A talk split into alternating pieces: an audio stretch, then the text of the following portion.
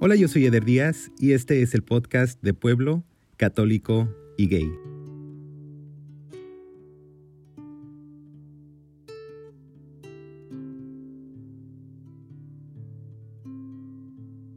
Hola, soy Alejandro y soy de Pueblo Católico y Gay.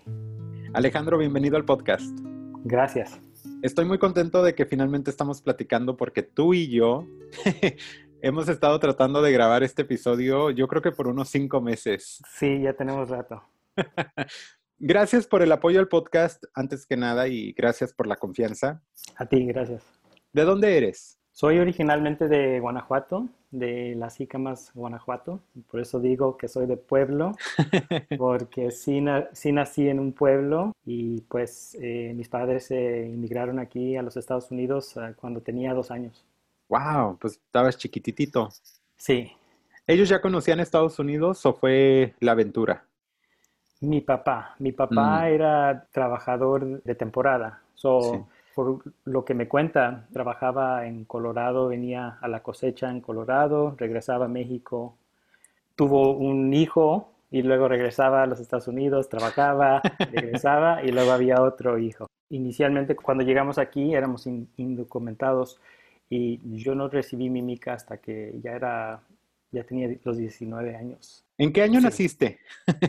Eh, Vamos a ponerte una edad. ay, ay, ay. En el 80, 1980. No, pues sí, ya no eres el bebé. Ah. No, para nada. No te creas. Entonces, ¿a dónde llegaron cuando llegaron aquí a Estados Unidos?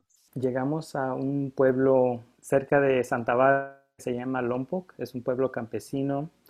Mis papás son campesinos, trabajaron en el campo y ahí es donde me creí, en, el pueblo, un pueblo chico, uh, campesino. ¿Cómo fue esa experiencia? ¿Cómo lo recuerdas? Me pasé mucho tiempo en el campo con mi papá, pero no trabajando, jugando. Los fines de semana yo le pedí a mi mamá que me dejara ir a trabajar con mi papá. En esos años eh, era más aceptable hacer eso. Claro. Y yo, traía mis juguetes y mi papá era regador. Y pues yo ahí en los cercos de la lechuga corriendo le ayudaba, me decía, ve, ve, abre el agua y yo con gusto ahí me iba corriendo y le, le abría eh, el agua y luego me ponía a jugar y mi mamá venía con su termo de burritos y ahí nos sentábamos a almorzar y pues me iba con mi mamá. Qué padre. Era especial para mí y era la única manera que yo de niño sentí una conexión con mi padre porque él puro trabajo, puro trabajo y pues en ocasiones yo pedía ir al trabajo con mi papá y pues de niño nadie quiere madrugar, y, pero para mí era especial madrugar, irme antes de que saliera el sol y llegar al campo. Por cierto, no, lo hacía mucho, pero eh, había momentos que, y lindos recuerdos que me quedan y me alegro que lo hice. Qué chistoso porque también eres de pueblo aquí en Estados Unidos, entonces es una vida muy diferente, ¿no? Sí, sí, sí.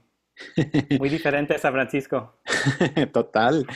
Y estás creciendo, viven todos eh, en este lugar, te estás desarrollando, empiezas a sentir que eres diferente a qué edad? Yo empiezo a sentirme diferente desde muy pequeño. Yo era siempre el niño que tuve amigas, mis compañeras, yo siempre, no sé por qué, pero me atraí mucho a, las niñas y jugábamos, me encantaba jugar casita, me, me encantaba saltar la soga.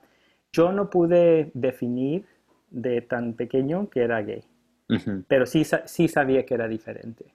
Y yo recuerdo de amigos que yo tenía, yo tenía como un sentimiento de que era mi amigo, pero también como que quería desarrollar una amistad muy profunda con mis amigos, los niños. Um, y es cuando, you know, sentí diferente.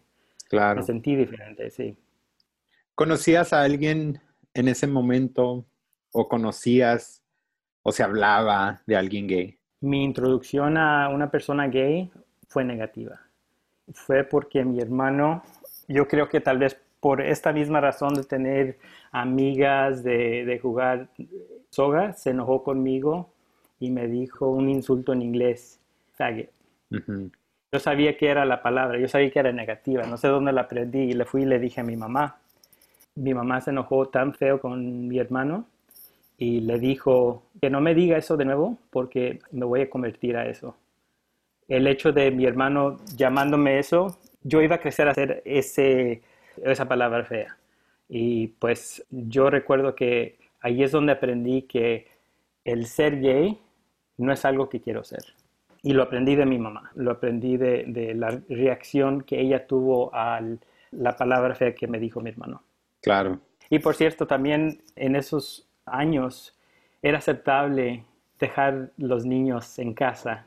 Y soy, yo era el bebé, so muchos, muchos de mis, mis momentos en la casa eran con mis hermanos, con mi hermana mayor, con mi hermano mayor, porque mis papás no llegaban a trabajar hasta como las 5 o 6 de la tarde y pues nomás tienes la tarde con tus padres o los fines de semana. Y si es el verano y hay cosecha, pues nomás los ves los domingos.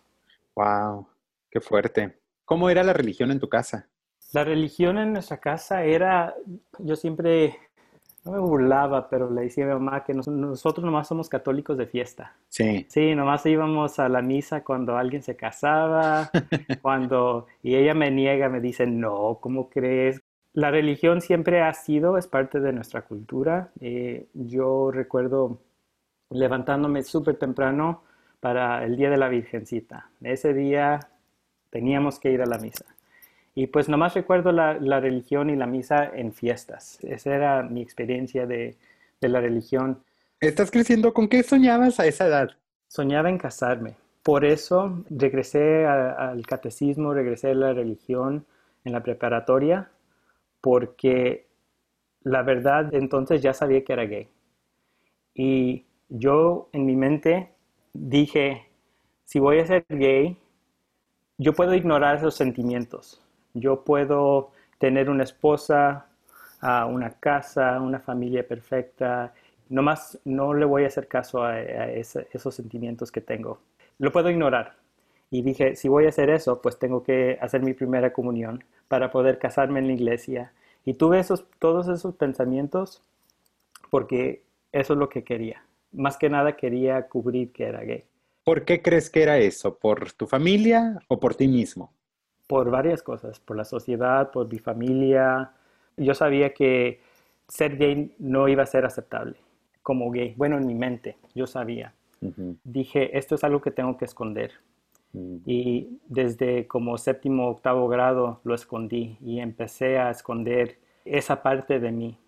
Mis papás me conocían, y, pero yo nunca les dejé y por cierto tuve una etapa donde me cerré, estaba deprimido y era rebelde. Mis papás hasta me decían malcriado, pero era porque yo al esconder esa mentira, yo era la manera que mis sentimientos no sabía, no sabía de dónde venía esta frustración, esos sentimientos feos. Y pues cuando, por cierto, cuando salí del closet y les dije a mis papás, les tuve que recordar de esa etapa, les, tuve que decir, ¿se recuerdan cuando era rebelde o cuando estaba así enojado? Era porque yo ya sabía. Les tuve que contar que yo sabía desde muy pequeño y les tuve que dar ejemplos, eh, ayudarles a recordar la frustración y los sentimientos que me causaron. Claro. ¿Te acuerdas? Hubo un momento donde tuviste como un aha moment y dijiste, ah, eso es lo que soy. Creo que era en la escuela. Recuerdo mi primer crush, mi primer amor en la secundaria era pues un chavo. Y para mí había conflicto porque yo sabía que no estaba bien. Yo escuchaba en la iglesia y escuchaba lo que decían mis padres que esto no, no debe de ser. Pero cuando yo lo, yo lo veía caminando en la, en la escuela, pues palpitaba mi, mi corazón y ¿qué es esto? Y pues, eh, you know, eso es lo que a mí me hizo aceptar y reconocer que soy gay y que, me, que me gustan los chavos.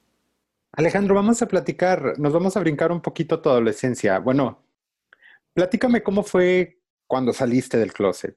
Y si puedes, dime qué fue lo que te dio valor, porque estabas convencido que no lo ibas a hacer. Es una pregunta muy complicada porque yo no salí del closet a mi familia hasta los 35. Wow. Yo pienso que salí a mí mismo en la preparatoria. Yo sabía que era gay en la secundaria, pero no lo acepté. Yo lo, eh, lo quise negar. En la preparatoria lo acepté que así voy a ser, pero todavía lo iba a esconder. Y no fue hasta mi primer beso con una mujer, a los 19 que dije, esto no se siente bien. Esto, no se siente, esto no se siente natural para mí. Claro, sí. Pero es que sí, ya. Y luego a los, yo diré a, unos meses, tuve mi primer novio. Eh, Dijiste, aquí, de aquí soy. De aquí soy y se sintió relámpagos y todos los fireworks, los cohetes, y dije, esto, eh, you know, esto, esto es. Y me, se sintió natural. Eso era a, los 19 y según salí como bisexual. Ok. Y er, era mi, como el primer paso a salir. Y, y, cuando dices salí, disculpa que te interrumpa, ¿saliste con quién? ¿Con tus amistades? Con mis amistades, sí. Ah, en el City College empecé a tomar cursos de, de danza, me encantaba, eh, ballet contemporáneo. Y allí conocí unos amigos y los veía que ya ellos eran gay y eran libres. Sí. Yo los veía como libres y me inspiró. Me hice amigos con ellos y me preguntaban, oye, ¿eres gay? Primero dije, no, soy straight. Y luego ellos sabían que no era. y luego a, los meses les, les dije, soy bisexual. Y ellos dijeron, ajá, ajá, sí te creemos. Y pues así continuamos hasta que yo diré como a los, al año es cuando empecé a decirles a, mis amistades, uno por uno, que tenía novio, que era gay y que era feliz. Viví una vida gay, pero a escondidas. Tuve como una doble vida. Recuerdo que mi mamá decía, oye, ¿quién son tus amigos? ¿Por qué siempre sales? Ese grupo de amigos yo nunca los, los arrimaba a la casa. So, siempre como tuve una doble vida. Eso continuó hasta los 35. Siempre he vivido una doble vida. Me fui de la casa a los 21, me fui al colegio y se me hizo más fácil. Me fui a, a vivir a Orange County, a ir a la, a la universidad.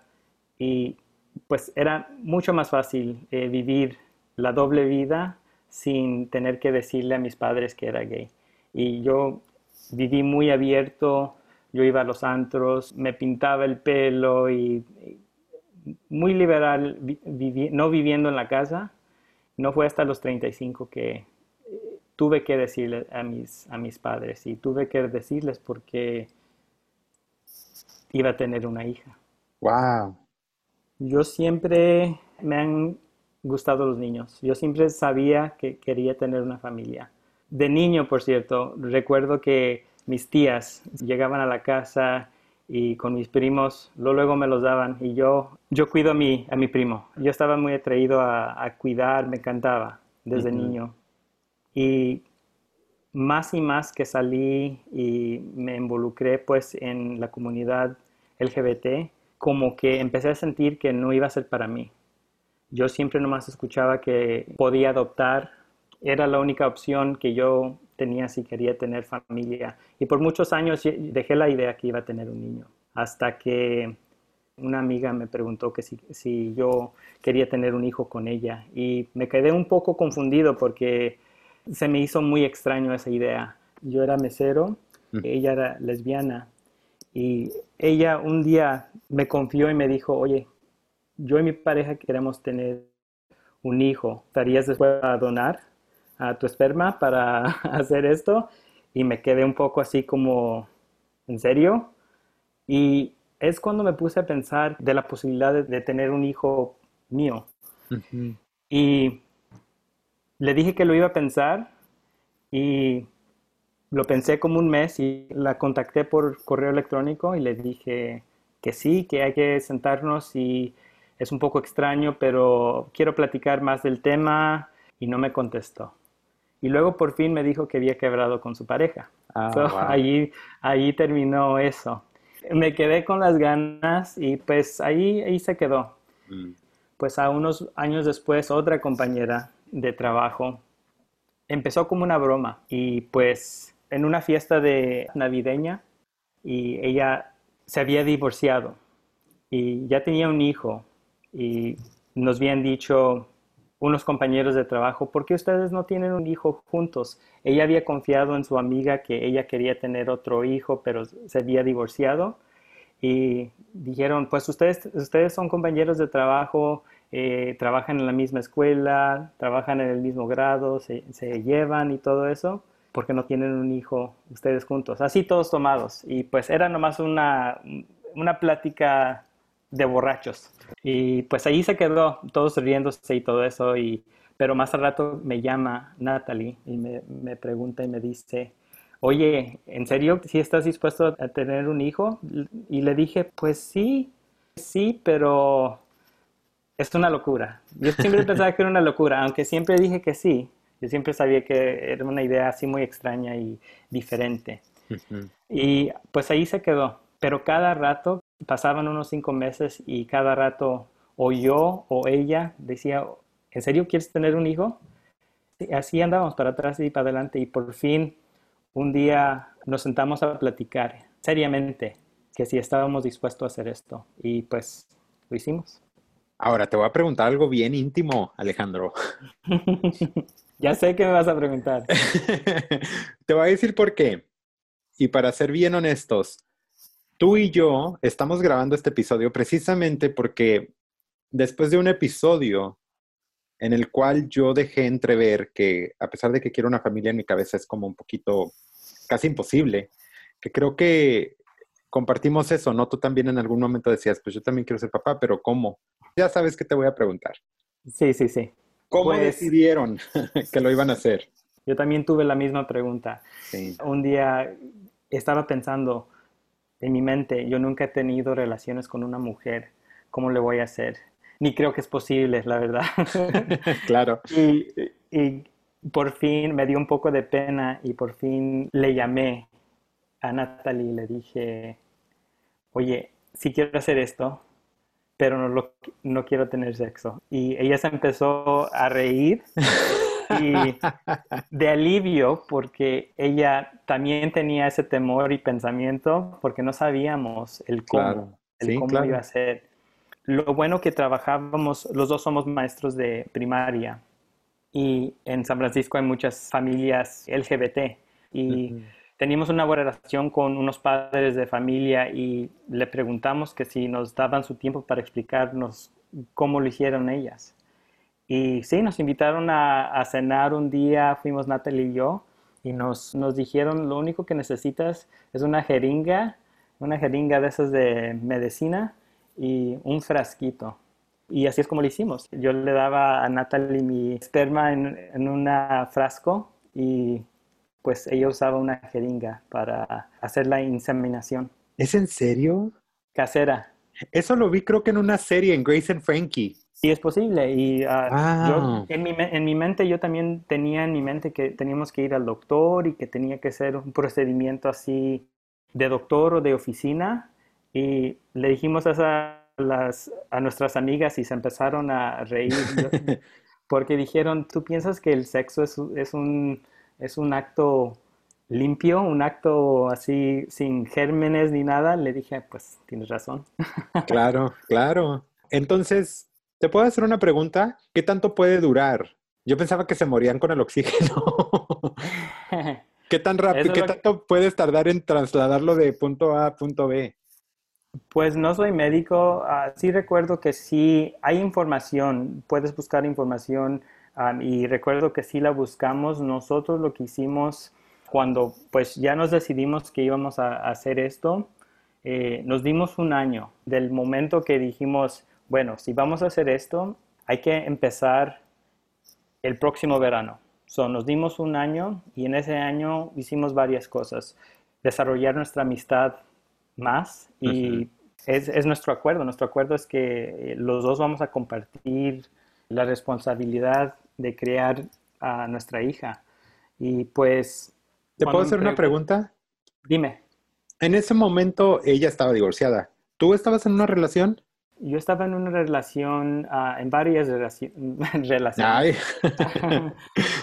Y esta idea de tener un hijo siempre ha sido separado de mis relaciones. Mm, Tal vez estaba ilusionado con los chavos, pero yo no iba a esperar a que tuviera un marido para tener un hijo. Claro. Aunque no hay nada de mal con eso, pero por eso digo que tal vez estaba desilusionado con los chavos, porque yo por mí dije, yo puedo tener un hijo separado de, de mi vida personal, mm. romántica.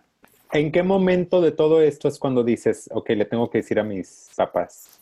Cuando salió Natalie embarazada. Mm, So, a nosotros nos tomó como dos o tres meses para de ins- inseminación, de, de intentar y intentar, cuando salió embarazada Natalie. Y recuerdo que esta Natalie me mandó una foto donde salió que era positivo para, para el embarazo. Y la primera cosa que dije en mi cabeza era una mala palabra porque sabía que ya tenía que decirle a mis padres. Sí. Yo, yo ya no quería vivir una doble vida, no les iba a mentir, no iba a decir que era mi, mi novia ni nada de eso. Por cierto, yo siempre pensé que mis padres ya sabían. Yo ya tenía 35 años. Yo siempre iba a la casa y nunca me preguntaban por la novia. Y en mi mente dije, ya saben que soy gay.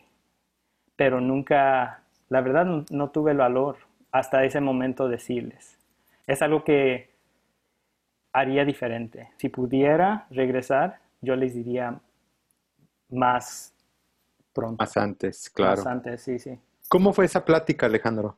La verdad fue muy difícil. Después de la Navidad, eh, creo que esta Natalie se embarazó en noviembre, Thanksgiving. No quise arruinar las fiestas. Cuando vino la Navidad, no quise arruinar las fiestas. Pero ya, eh, por fin, eh, en enero, fui a visitar a mis padres y era el único propósito de visitarlos era para decirles. Y por cierto, ni les dije que ah, ni les dije que iba a ir a visitarlos y estaban sorprendidos porque tenía que manejar cuatro horas para verlos. Y llegué sin llamarles y abrieron la puerta y lo que recuerdo más que nada es que estaban viendo este sábado gigante. Y pues era un sábado. Estaban sorprendidos, pero felices a verme y hasta me preguntaban, ¿por qué la visita?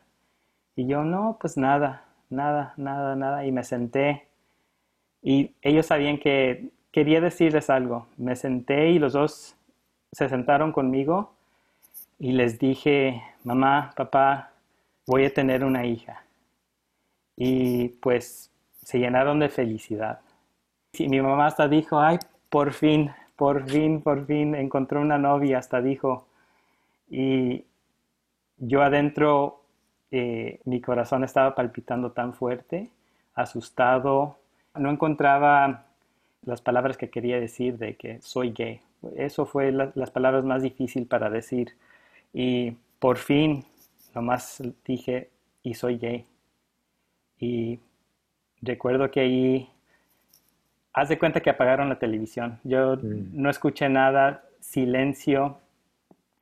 Y la sonrisa de mi mamá nunca se me va a olvidar, que, que- que se le limpió la sonrisa. Y pues yo adentro no sabía qué decir, porque mis papás se quedaron callados, no dijeron nada.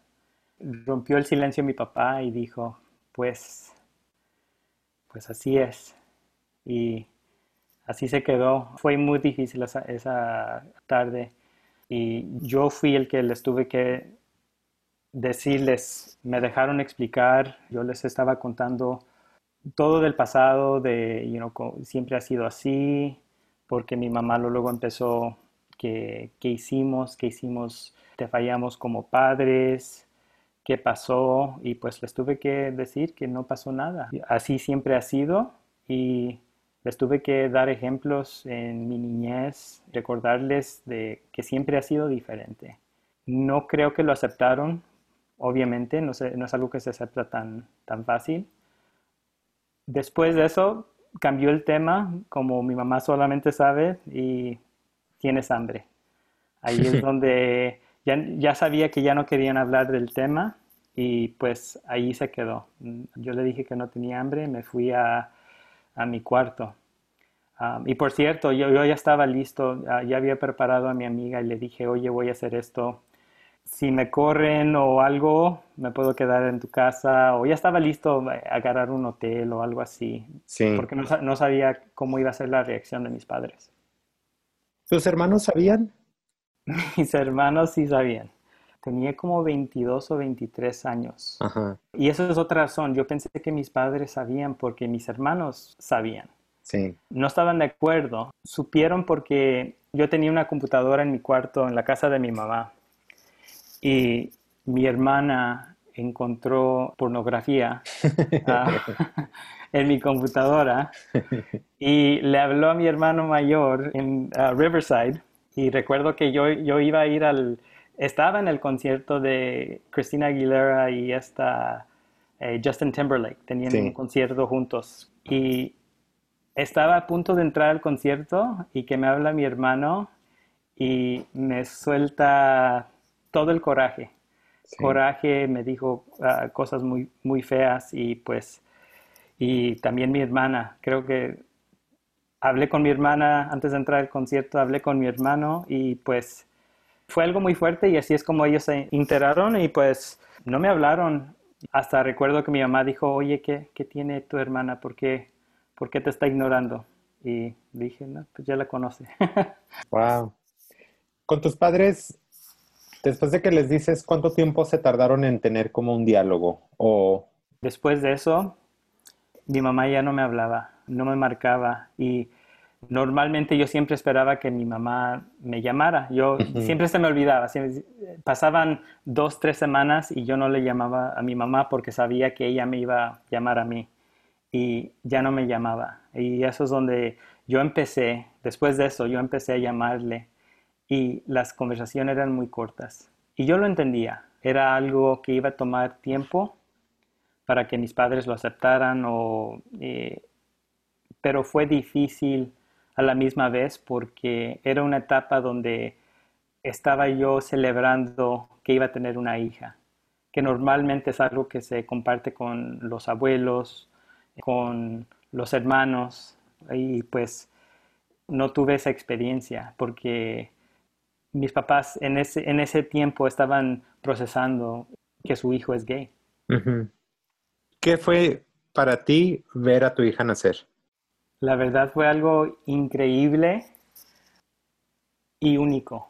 Fue algo único que, que no- yo no estaba preparado. Yo soy así muy chistoso y, y, ah, por cierto el día que iba a nacer andaba haciendo a, a Natalie reír ahí en el hospital y es mi manera de, de escapar Sí. la- la- el humor.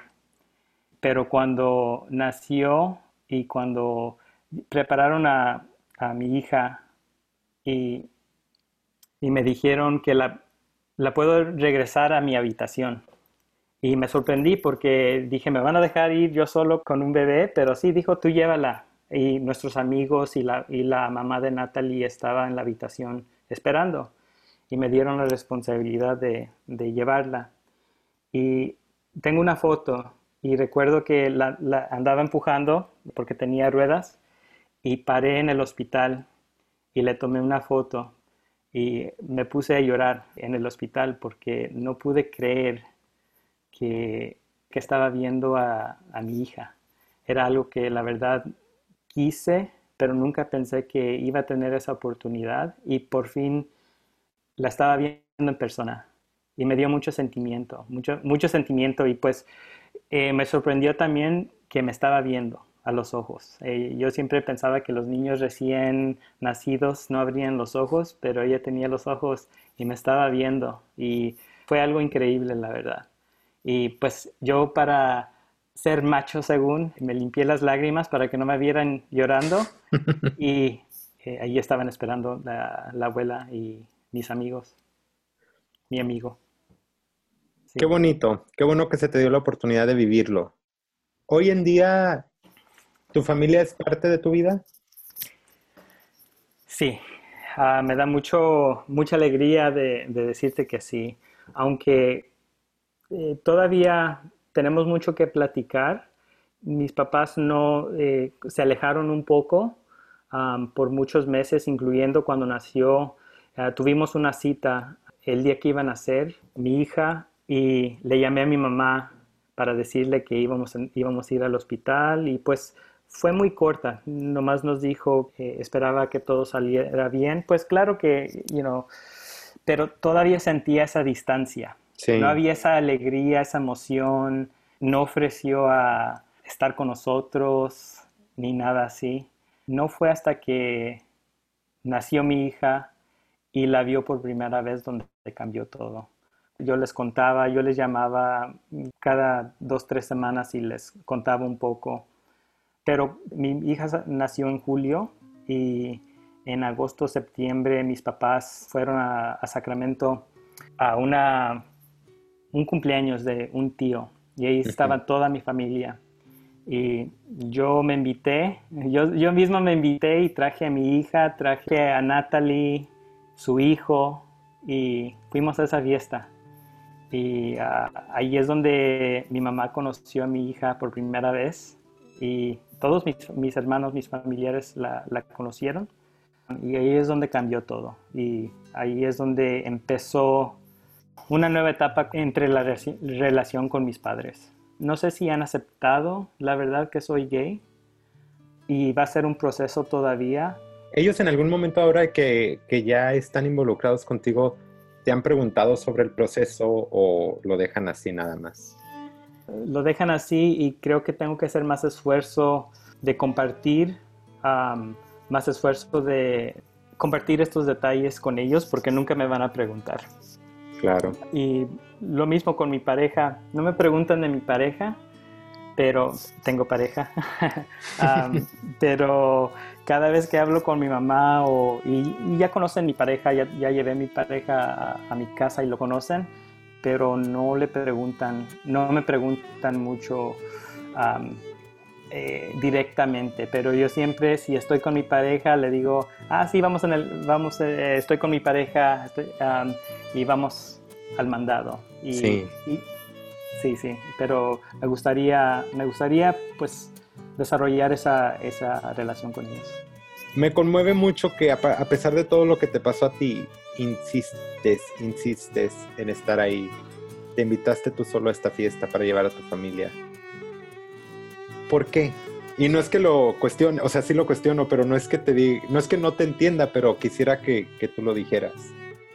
Pues para mí, porque viví esta doble vida, me siento que me alejé de mi familia. Yo siempre he sido el, como se dice en inglés, el black sheep, y siempre era un poco así alejado de mi familia. Y era mi manera de protegerme, de proteger mi secreto. Pero con algo tan especial como tener un hijo, yo quise que mi familia fuera parte de, la vida de mi hija. Yo quise que mi hija tuviera su abuela y su abuelo. Y por eso insistí. Pero creo que yo entendí que mis papás necesitaban su tiempo. Porque, y me culpaba un poco porque yo sabía que no iba a ser instantáneamente que, me iban a aceptar como gay. Y la verdad no creo que todavía me han aceptado, eh, pero yo sabía que iba a ser un proceso. Y por eso, aunque me sentía un poco triste de que estaban mis papás un poco alejados de mi hija, de, de mi vida, me alegra que ya no es así, ya no es así. Y ah, cada rato le llamamos a mi mamá, cada dos días, y es parte de nuestra vida.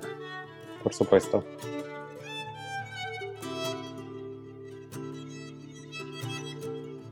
Alejandro, ¿eres feliz? Súper feliz, feliz como una lombriz. y según Alejandro, ¿cuál es la clave de la felicidad? La felicidad es vivir tu vida como tú quieras. Esa es la clave. Es como yo vivo mi vida y continuaré.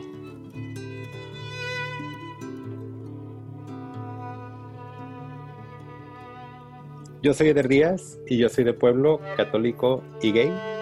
Yo soy Alejandro y soy de pueblo católico y gay. Muchas gracias Alejandro. Gracias a ti.